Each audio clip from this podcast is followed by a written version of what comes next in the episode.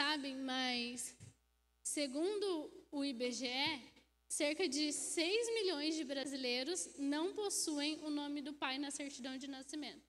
Ou seja, ou não sabe quem é o pai, ou o cara sumiu no mundo e não quis nem, nem registrar. Isso dá uma média de um a cada quatro brasileiros que nascem não tem o nome do pai. Mas a gente sabe que não é só a ausência física que conta, né? De, de, não, ter, de não saber quem é. É. O mesmo estudo do IBGE diz que hoje 45% dos lares brasileiros são chefiados por mulheres. O que quer dizer isso? 45% dos brasileiros têm o nome do pai na certidão, mas não tem o pai presente em casa, por algum motivo. E é engraçado porque em 2012, esse, esse percentual era de 37%. Ou seja, em menos de 10 anos, em 8 anos, a gente teve um aumento de 8%. É, é muito grande. E aí, nessa linha, eu gosto muito de dados, de estudos, de dados científicos, eu gosto bastante. E quando a gente começou a conversar sobre esse tema, eu já comecei a pesquisar várias, vários artigos, é, vários trabalhos, é, teses sobre o assunto. E eu achei uma que, achei muito interessante, que é o Centro Universitário de Saúde em Montreal, no Canadá eles fizeram um experimento com ratos de laboratório. E para quem não sabe, muitos experimentos psicológicos, né, comportamentais são feitos com esses ratinhos de laboratório. E aí olha só que interessante. Eles pegaram esses ratos filhotes e tiraram é, é de uma espécie que eu não vou lembrar o nome agora, mas ela é uma espécie que eles coabitam, ou seja, eles têm uma família lá. O rato ele só ele procria e fica, ele não procria e vai embora. E aí o que, que acontece? Tiraram o, o rato pai do convívio familiar, deixaram só o filhote e a mãe. E aí, depois de 30 dias, eles voltaram para fazer os exames clínicos nos ratinhos e eles perceberam que os filhotes que tinham sido retirados do convívio do pai tiveram uma queda muito drástica na produção de. Ou, eu vou falar o nome certo, peraí, gente. Oxitocina que ele é conhecido como o hormônio do amor, que ele é responsável ligado ele produz né a sensação de felicidade, de prazer, é, de calma, de você conseguir se socializar, é tudo por conta desse desse hormônio. E esses ratos eles tiveram uma uma queda muito muito brusca. E eles também, quando eles foram inseridos no convívio com outros ratinhos, eles tornaram-se mais ariscos. Eles não queriam muito conviver com, com outros ratos. Eu achei muito interessante. E nesse sentido também tem uma pesquisa, eu estou muito da pesquisa hoje, mas é da faculdade de Princeton. E ela é uma das faculdades mais renomadas no mundo. E ele é um estudo muito bem feito. Se você tiver interesse depois de ler, de pesquisar, ele tem no site da faculdade disponível. Ele é inglês, então você vai ter que traduzir dar um Google Tradutor lá, mas é muito legal, é muito interessante, porque ele faz pesquisas com casos práticos também. Foi uma pesquisa que demorou anos para ser feita. E ele diz que as crianças e adolescentes que não têm o convívio com o pai, eles são afetados drasticamente por essa ausência. Ou então também, eu achei muito interessante isso, porque eles pesquisaram é, tanto as pessoas que tinham ausência física, quanto as pessoas que tinham o pai dentro de casa, mas não tinham um bom relacionamento. Porque às vezes isso acontece. Às vezes a gente fala ah, de, de não ter uma paternidade bem resolvida ou de uma ausência de paternidade e a gente pensa, mas eu tenho meu pai dentro da minha casa. Então tá tudo certo. Mas quando a gente fala sobre isso, a gente fala também de estar presente, mas não ser presente.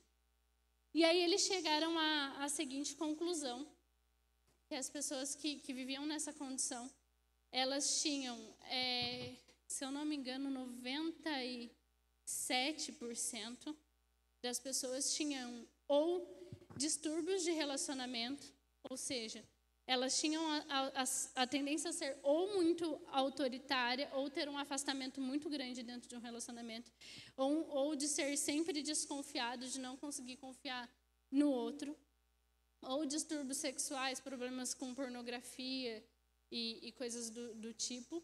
É, inclusive, tem uma, um, uma parte da pesquisa lá que fala sobre os estupradores, que a grande maioria deles não tiveram um bom relacionamento com seus pais, é, desenvolveram agressividade, desenvolveram uso de drogas e grande taxa de envolvimento com a criminalidade, e eles tendem a fugir de responsabilidades. E aí, o último ponto que, que o estudo mostra, vocês vão entender por que, que eu disse tudo isso, é que eles tendem a reproduzir tudo aquilo que eles viveram, ou seja, 90% das pessoas que foram participaram desse teste tendem a reproduzir tudo aquilo que eles passaram.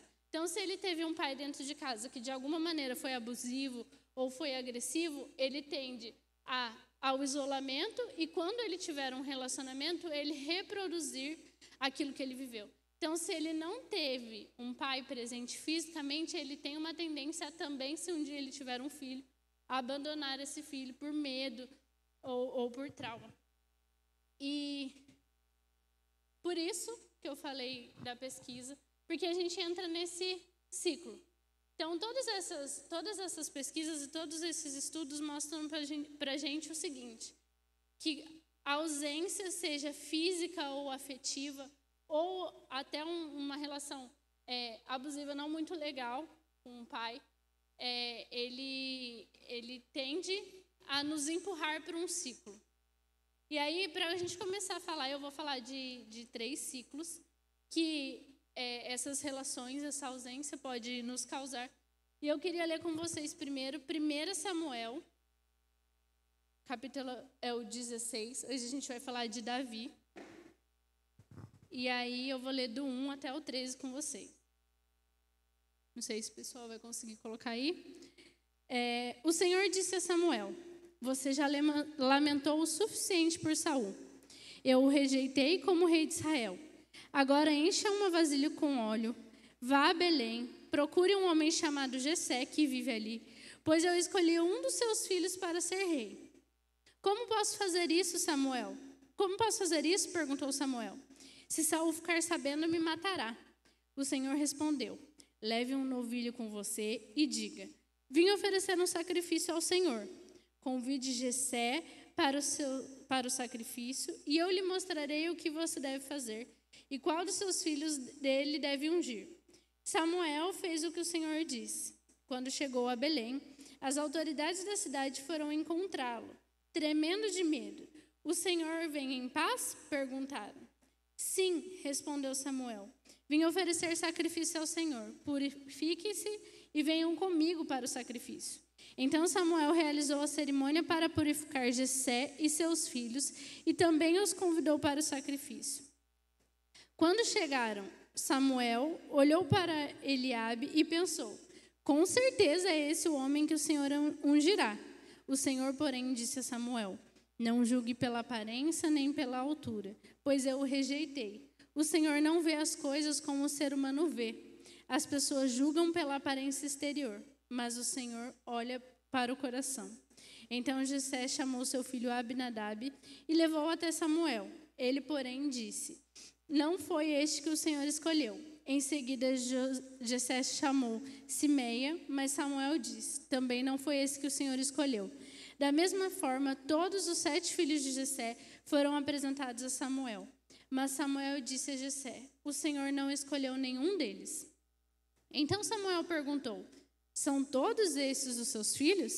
E Jessé respondeu: Ainda tem um mais novo, mas ele está no campo, tomando conta do rebanho.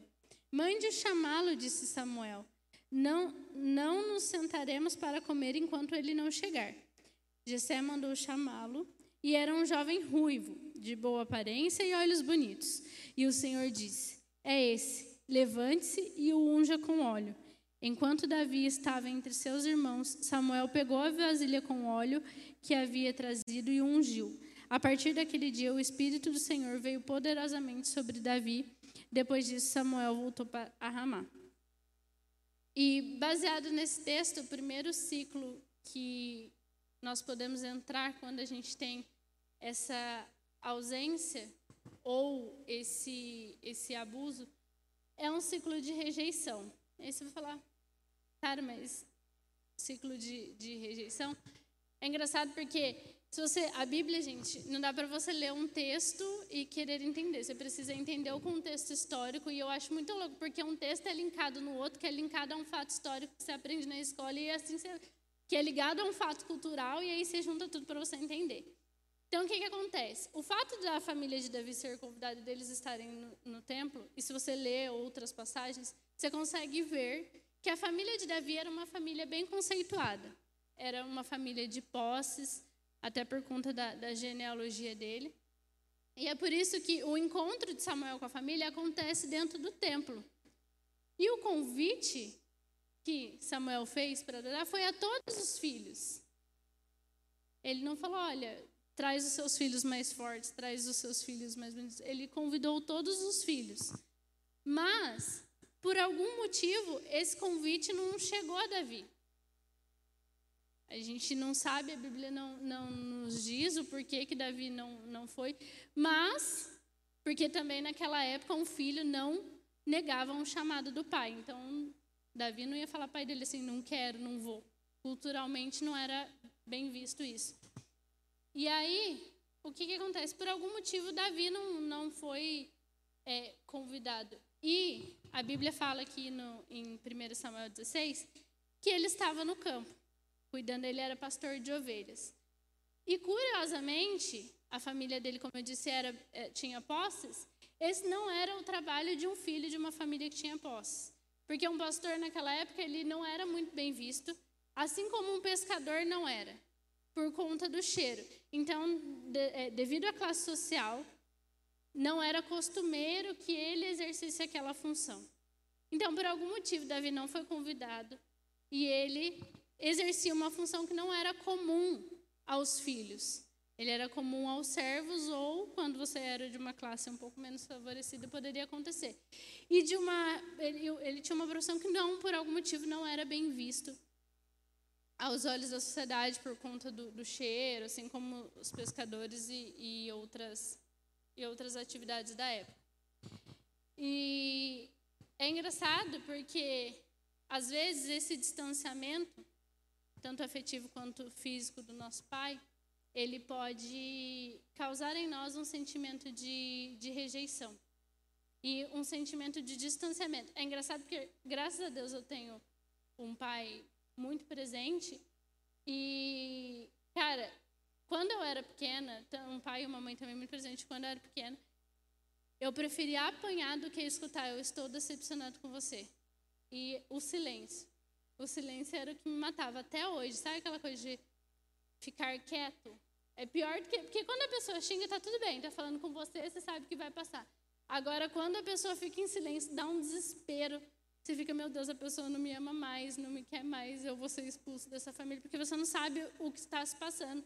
E aí isso vai mexendo dentro da gente. E agora, imagina quando isso vem de um pai ou um pai que é ausente ou um pai que tem uma presença que não é legal, que abusa, isso gera em nós um sentimento de por que isso está acontecendo. Será que é comigo? Será que eu fiz alguma coisa errada? O que, que eu falei em algum momento? Será que foi porque eu nasci na hora errada e ele foi embora? Será que é porque, não sei, eu, eu tenho algum comportamento, meu jeito, o jeito que eu penso, que eu falo, deixa nervoso e ele acaba tendo essas reações? Porque nós tomamos isso como nossa responsabilidade, isso gera um sentimento de, de rejeição. E aí, isso na nossa vida nos coloca no modo, eu brinco com, com umas amigas minhas que a gente tem um modo proteção. Sabe aquele quando aquele, o modo proteção é aquele momento que alguma coisa vai acontecer e que você sabe que vai te machucar, ou que alguém vai falar alguma coisa que vai te irritar, e você dá um passo para trás. E aí você desliga sua mente, você simplesmente se afasta. E esse sentimento de rejeição gera em nós esse modo de proteção. A gente passa a desconfiar de tudo e de todos. A gente passa a não acreditar que é possível eu ter um relacionamento de amor. Não é possível que alguém realmente me ame, me aceite, porque eu sou. E aí nós vem, vem aquele eu sou isso, eu sou aquilo na nossa mente. Quando a gente não é, a gente já falou sobre isso, que nós somos o que a Bíblia diz que nós somos. E aí nós trazemos isso para as nossas relações, porque o problema do mundo é comigo. Se alguém fala alguma coisa, Você está numa roda de conversa, pode, ser não, pode não ser com você. A pessoa solta algum comentário, você já fala, é para mim. E aí aquilo dói, aquilo machuca, você sofre, você já se afasta da pessoa, porque você já pensa, essa pessoa não quer que eu esteja aqui, essa pessoa não gosta de mim, eu já não vou mais, eu não quero mais. Tudo isso são reflexos de um ciclo de rejeição. Porque eu acho que eu fui, eu sinto que eu fui rejeitado lá atrás, e eu trago isso para minha vida e isso se torna um ciclo. Eu vou vivendo aquilo de novo e de novo, e isso gera em mim também uma baixa estima ou uma super autoestima. Uma baixa estima ao ponto de ninguém olha para mim, ninguém gosta de mim, eu sou um pobre coitado e eu sou o mais feio e o menos desejado, ou uma super autoestima ao ponto de que eu vou me colocar num lugar tão alto que eu vou ser inatingível. Então, os dois extremos são reflexo desse ciclo. E aí,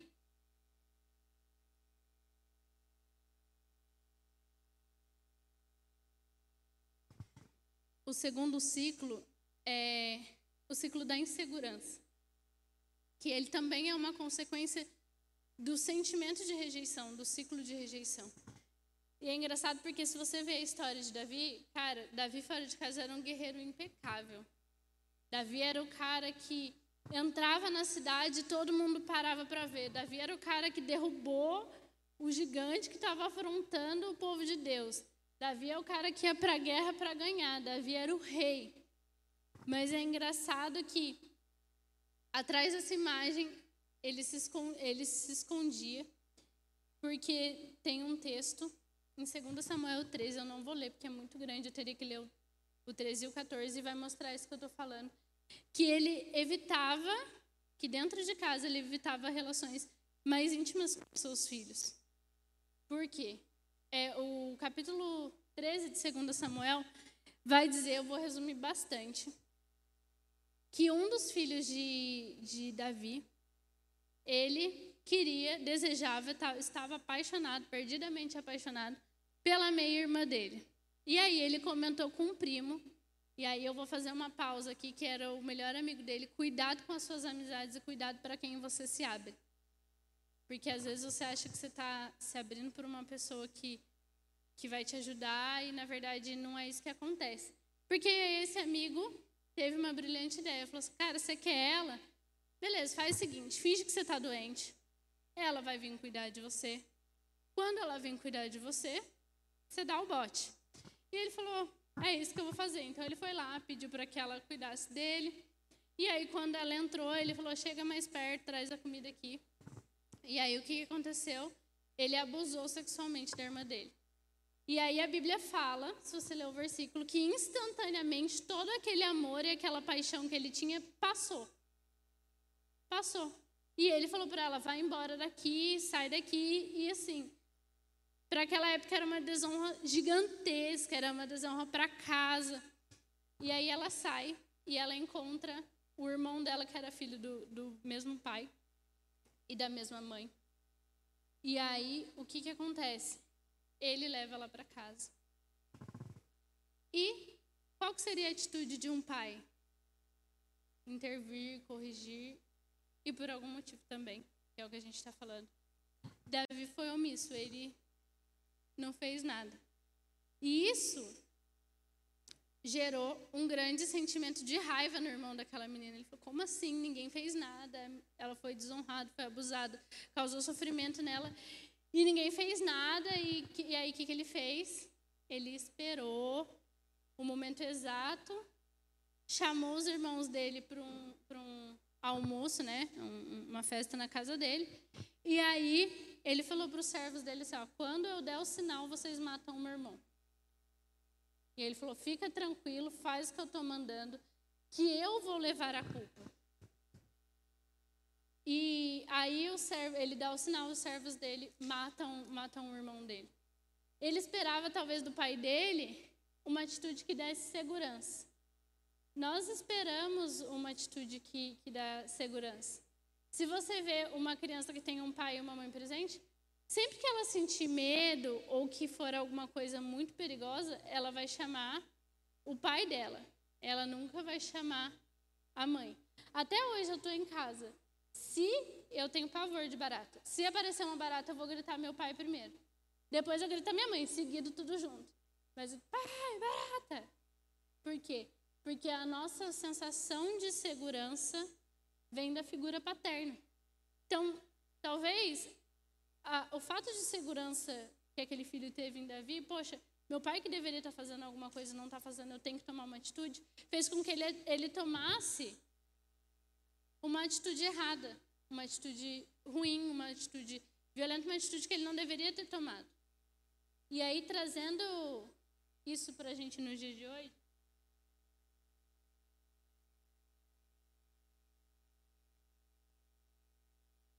quando nós não temos essa sensação de, de segurança, de que eu tenho um lugar para correr, de que eu posso ter alguém para contar, porque os nossos pais, eu falo das minhas experiências positivas, eu sei que se eu ligar e falar socorro, eles vão aparecer.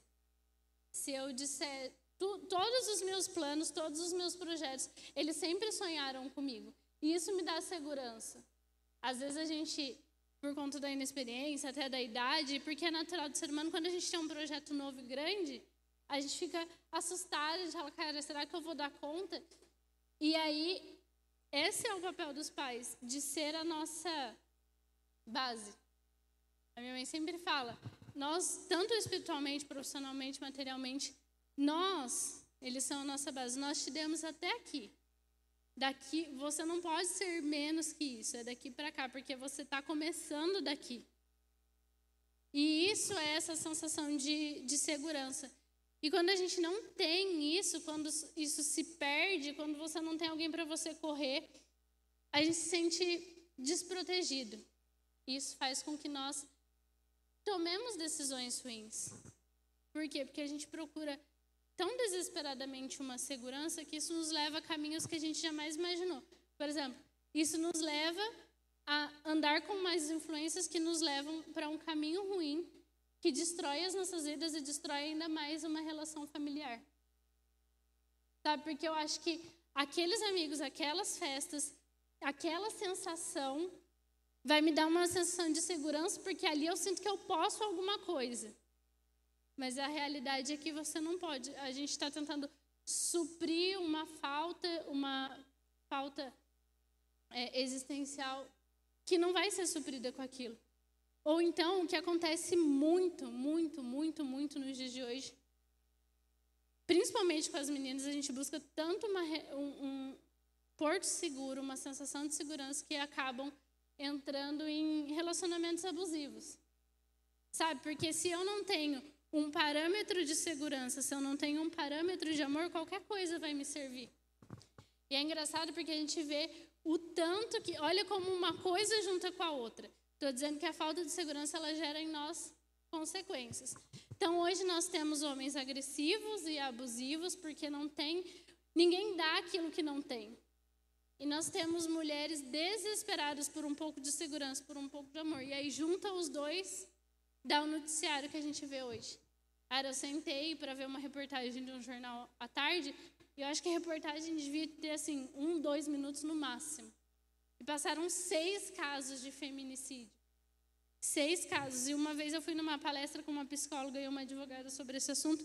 E ela disse: Olha, o cara que ele é abusivo, agressivo, ele não é abusivo 100% do tempo. Em algum momento ele dá um pouquinho de esperança, um pouquinho de amor, um pouquinho de segurança. E a pessoa se agarra tanto aquilo, tanto aquilo, porque nós precisamos disso, que nós, nós aceitamos qualquer coisa.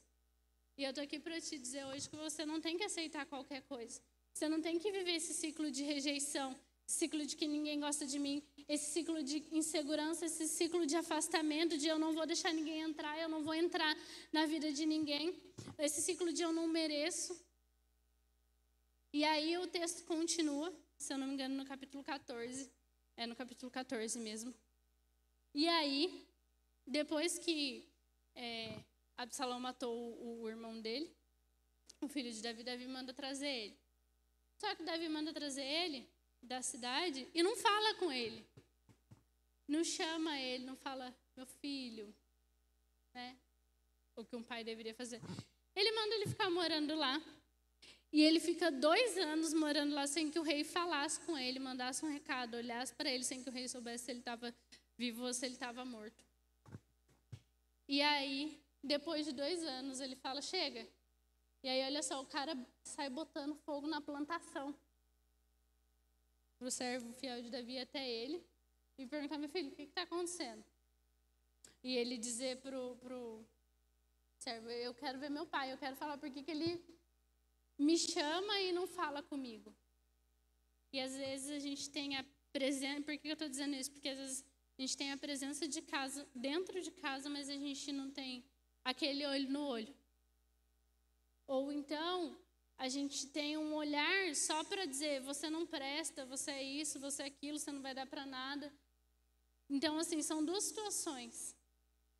E talvez essa essa presente, ausente, talvez traga muito mais traumas para a gente do que a ausência de fato. Porque é aquela sensação de quase conseguir, de estar tá tão perto, a pessoa está ali e convive comigo, e aí a pessoa. Porque quando a pessoa não convive, você pensa assim, bom, pelo menos não convive, não é que não, talvez não goste do meu jeito, só não convive. Agora, quando a pessoa convive, você fala, ela realmente não gosta de mim, porque ela vê quem eu sou e ela não gosta de mim. Tipo, sangue do meu sangue, carne da minha carne, e não gosta de mim. E aí, eu queria ler uma parte do versículo, versículo não, perdão, do livro com vocês. Ele vai falar assim. Ele diz assim: Geralmente, transferimos para outros níveis de relacionamento, transferimos para outros o nível de relacionamento que tivemos com os nossos pais. Por ser um relacionamento tão arraigado em nós, essa lacuna pode nos levar à possibilidade de nunca termos um relacionamentos reais, íntimos e sadios. Ou ainda, corremos o perigo de sermos pessoas incapazes de viver todo o nosso potencial nos relacionamentos. E aí ele vai continuar o livro, então se você quiser adquirir. E no livro ele fala sobre isso também. No livro ele fala também sobre Davi.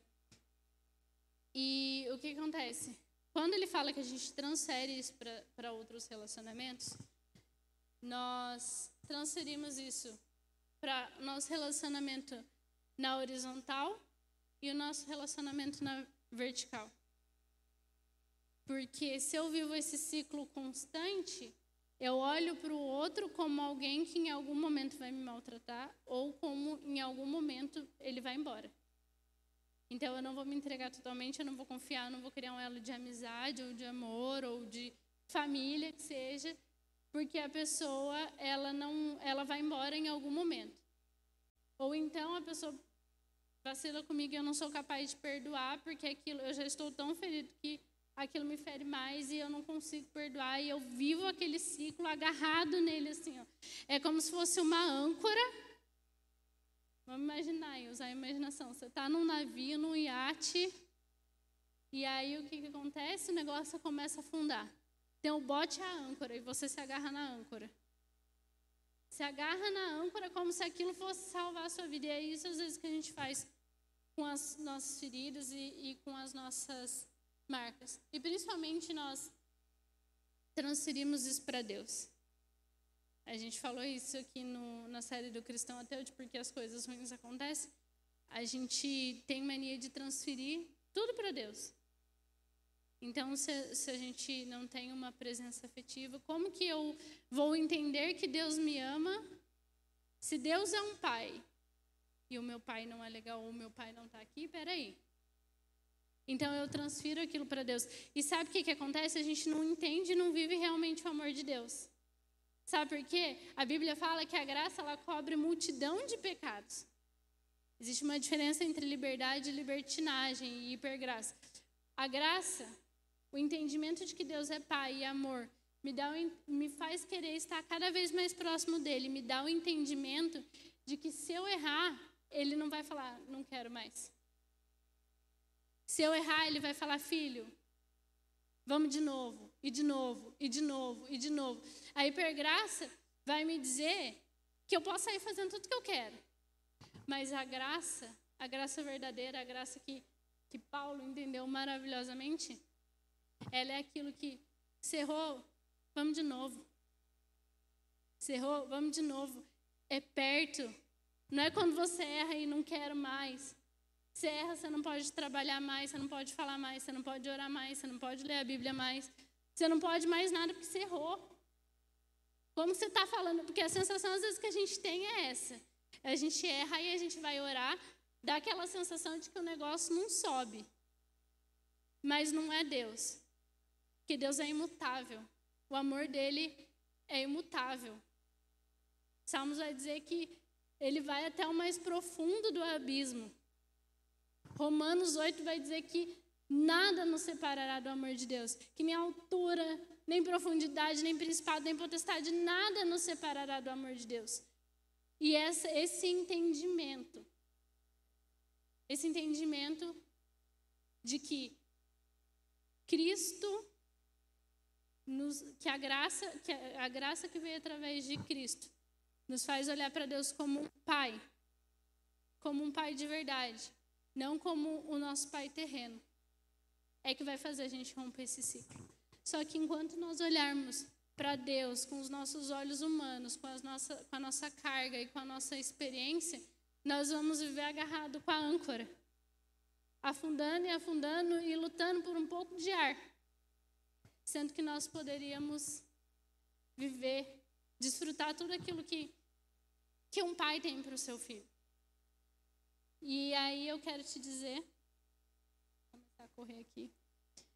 É, que, infelizmente, eu não sei o que você passou, eu não sei se você se identificou com alguma coisa, não sei como é o seu relacionamento com, com seu pai, ou com ou a falta dele, eu não sei o que, que isso causou dentro de você.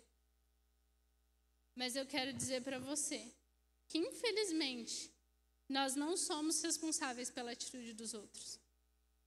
Não, não há nada que eu possa fazer ou que eu possa dizer que, se a pessoa está determinada, que vai mudar o pensamento dela. Eu não sou responsável pelo que a Esther faz, pelo que a Simone faz para mim. Eu não posso controlar. Bom seria, mas eu não posso controlar. Mas eu controlo aquilo que isso causa em mim. Eu posso escolher viver esse ciclo, ou eu posso escolher romper esse ciclo é uma decisão nossa. Sou eu que decido. Eu não posso decidir por você e falar assim, não, a partir de hoje você vai olhar para Deus como um pai verdadeiro. Você vai perdoar o seu pai terreno. Você vai começar uma nova vida. Você vai largar a âncora e pegar a boia. Você vai viver o melhor de Deus. Eu queria poder fazer isso, mas é uma decisão que vai partir de você. Porque só você sabe o que você sente. Eu não sei. Eu não sei. E você pode perguntar para mim assim, Sara, mas como que eu vou romper esse ciclo para ver o melhor de Deus? Eu quero ver isso, eu quero sair desse ciclo, eu não quero reproduzir isso na minha vida. E aí, eu não quero é, reproduzir esses ciclos na minha vida. Eu não quero ter mais esse sentimento de rejeição. Eu não quero mais ter esse sentimento de insegurança. E principalmente, eu não quero reproduzir isso para os meus filhos, eu não quero reproduzir isso para os meus relacionamentos, eu não quero reproduzir isso dentro da minha casa. Não quero mais ver assim. E a primeira, o primeiro passo para isso é reconhecer o senhorio de Cristo. A Bíblia vai dizer lá em Salmo 139, o versículo 15 e o 16.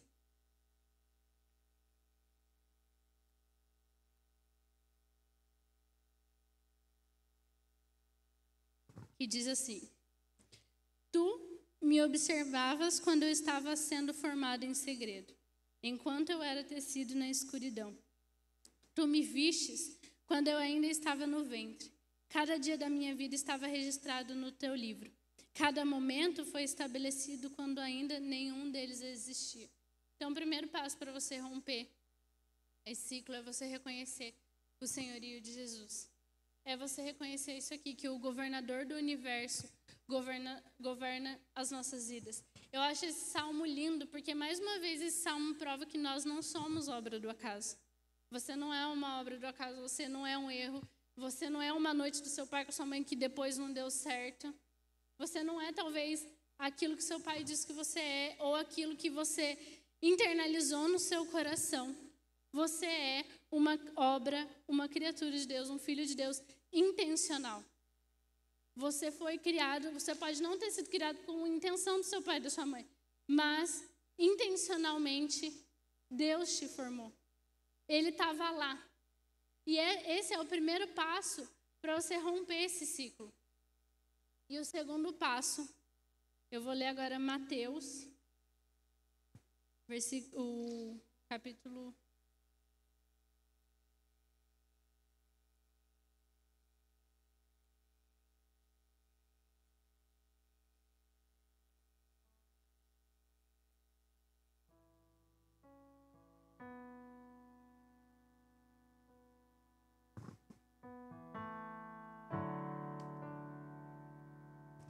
Anotei a referência errada aqui, gente, mas eu vou citar o versículo para vocês.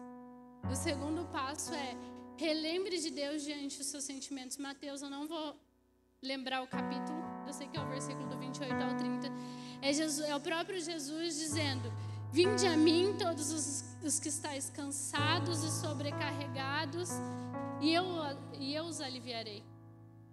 E ele fala: Tomai de mim, manso que o meu fardo é leve.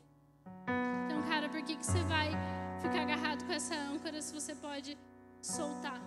Se o próprio Jesus está dizendo, deixa, deixa, vinde a mim. E o terceiro passo para a gente romper esse ciclo está em Gálatas capítulo 6, e o versículo é o 2. E o terceiro passo é: invista em relacionamentos. Gálatas vai dizer assim: ajudem a levar o fardo um dos outros e obedeçam deste modo a lei de Cristo. Cara, ninguém consegue fazer nada sozinho. Mais difícil que seja confiar e achar que não é tudo sobre você, que as pessoas não te odeiam e que as pessoas não te rejeitem. rejeitem. Nós precisamos de pessoas. Nós precisamos de um abraço, nós precisamos de um colo, nós precisamos conversar, nós precisamos falar sobre isso. E Gálatas vai nos dar um, um mandamento para nós ajudarmos um ao outro. Eu queria dizer para você que você tem uma família aqui. Se a sua família não é a ideal, se a sua família não é o que você precisa, aqui você tem uma família. Nós cantamos aqui que nós nos tornamos filhos e nós somos cordeiros com Cristo. E nós somos uma grande família. Não só da boca para fora, mas nós somos filhos de verdade.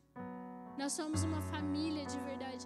Então, se está difícil, Sara, está difícil? Está difícil, Esther, está difícil, me ajuda. Eu preciso, eu preciso mudar, eu preciso deixar isso para lá, está doendo. Você tem uma família. Você não está sozinho, você não está abandonado, você é amado. E hoje, já estou caminhando para o fim. Nós temos duas opções. Na vida nós temos sempre escolhas a fazer. E hoje você tem uma escolha de continuar vivendo dessa forma, continuar com foco naquilo que, que te feriu, naquela pessoa que te machucou, que te abandonou de alguma forma. Ou você pode escolher romper esse ciclo. Viver algo novo, viver algo diferente, viver de maneira intencional. Porque quando você vive movido por uma dor, ou por uma ausência, ou por uma falta de algo, de um amor, de uma segurança, você não vive de maneira intencional. Você vai existindo. Tem dia que dói mais, tem dia que dói menos, tem dia que eu acho que vai dar certo, tem dia que eu acho que não vai dar certo. Ah, eu vou fazer, mas se não der certo, tudo bem eu vou fazer, mas já não vai dar certo porque sou eu que estou fazendo. Você tem essa opção. Você tem a opção de viver de maneira intencional. Eu vou fazer porque eu sou filho, eu vou fazer porque eu sou amada, eu vou fazer porque Deus me curou. Você tem a opção de perdoar intencionalmente para que Deus te use. Porque às vezes a sua dor é a mesma dor do outro. Só que se você viver com foco nela, ela vai sempre te machucar e não vai te servir para nada, a não ser para te machucar. Agora, se você tirar o foco dela, escolher viver intencionalmente, reconhecendo o senhorio de Cristo, dizendo, perdoando e pedindo ajuda, vivendo como família, cara, você vai ver o que Cristo vai fazer. Você vai ver o que Jesus pode fazer. Então, cara, o que eu posso dizer para você hoje é: seja intencional. Seja intencional na escolha que você vai fazer. Sabe, meu desejo é que você deixe tudo isso para trás, você rompa esse ciclo. Você consiga olhar para dentro, assim como o Gui falou semana passada, fazer uma autoanálise e identificar: eu estou vivendo esse ciclo, esse ciclo de, de rejeição, esse ciclo de medo. Será que isso me impede, isso me trava de viver tudo aquilo que, que Deus tem para mim? Então, queria que você ficasse de pé agora.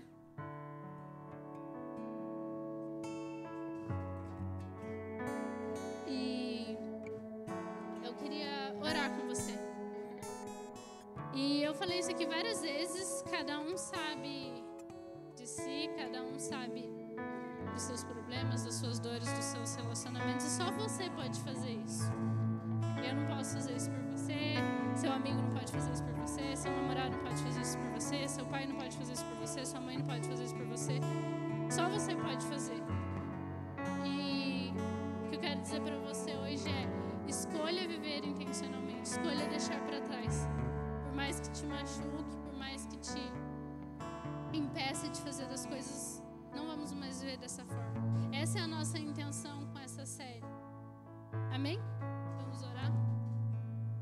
Deus, meu Pai, nós somos gratos a Deus pela tua palavra, Jesus. Nós somos gratos a Deus pelo teu amor, ó Deus. Senhor, e por podermos te chamar de Aba, Pai. Senhor, ó Deus, o Senhor conhece cada coração aqui, Pai. Senhor, o Senhor Senhor, das dificuldades, das dores, ó Deus, das feridas, ó Deus. O Senhor sabe quanto a ausência, ó Deus, o abuso feriu os corações, Deus. Senhor, só o Senhor pode fazer, ó Deus. Só o Senhor pode, ó Deus, nos ajudar a romper esse ciclo, ó Deus. Senhor, se essa pessoa aqui hoje, ó Deus, está escolhendo deixar isso para trás, ó Deus. Senhor, que o Senhor venha estar fazendo algo novo, ó Pai. Senhor, que o Senhor venha estar derramando do teu bálsamo agora, Pai. Senhor, do teu batismo de amor, ó Deus. Senhor, que essa pessoa sinta o seu coração inundado, ó Deus. Que ela se sinta, ó Deus, fortificada, ó Deus, para viver algo novo, ó Deus. Para viver a aceitação de filho, Pai. Senhor, faz isso nos corações, ó Deus. Senhor, que o Senhor venha fechar toda cicatriz, ó Deus.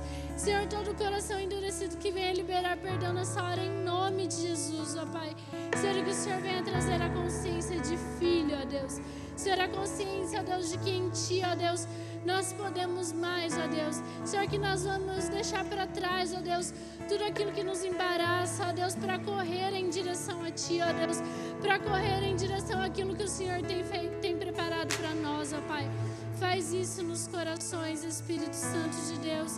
Senhor, vem com teu amor, ó Deus. Senhor, vem com o teu colo de Pai, ó Deus. Senhor, abre as mentes e os corações, ó Deus, para o entendimento de que Tu és o Abba, ó Pai, de que Tu és o nosso Paizinho, Deus. Senhor, não só de ouvir falar, ó Deus, não só de dizer que entendemos, ó Pai, Senhor, mas, ó Pai, de, ó Pai, te conhecermos, ó Deus. Senhor, de sabermos que podemos correr para Ti, independente de erros e acertos, ó Pai. Senhor, o entendimento de que nada vai nos separar do Teu amor, ó Deus. Senhor, que não são os nossos erros que vão fazer o Senhor nos amar menos, ou os nossos, nossos acertos que vão fazer o Senhor nos amar mais, Deus. Senhor, porque nada pode nos separar, ó Deus. Aquilo, ó Pai, que o Teu Filho conquistou na cruz, ó Deus. Senhor, já é nosso por direito, Pai. Já é nossa herança, Pai. Gera, ó Deus, essa consciência nos corações.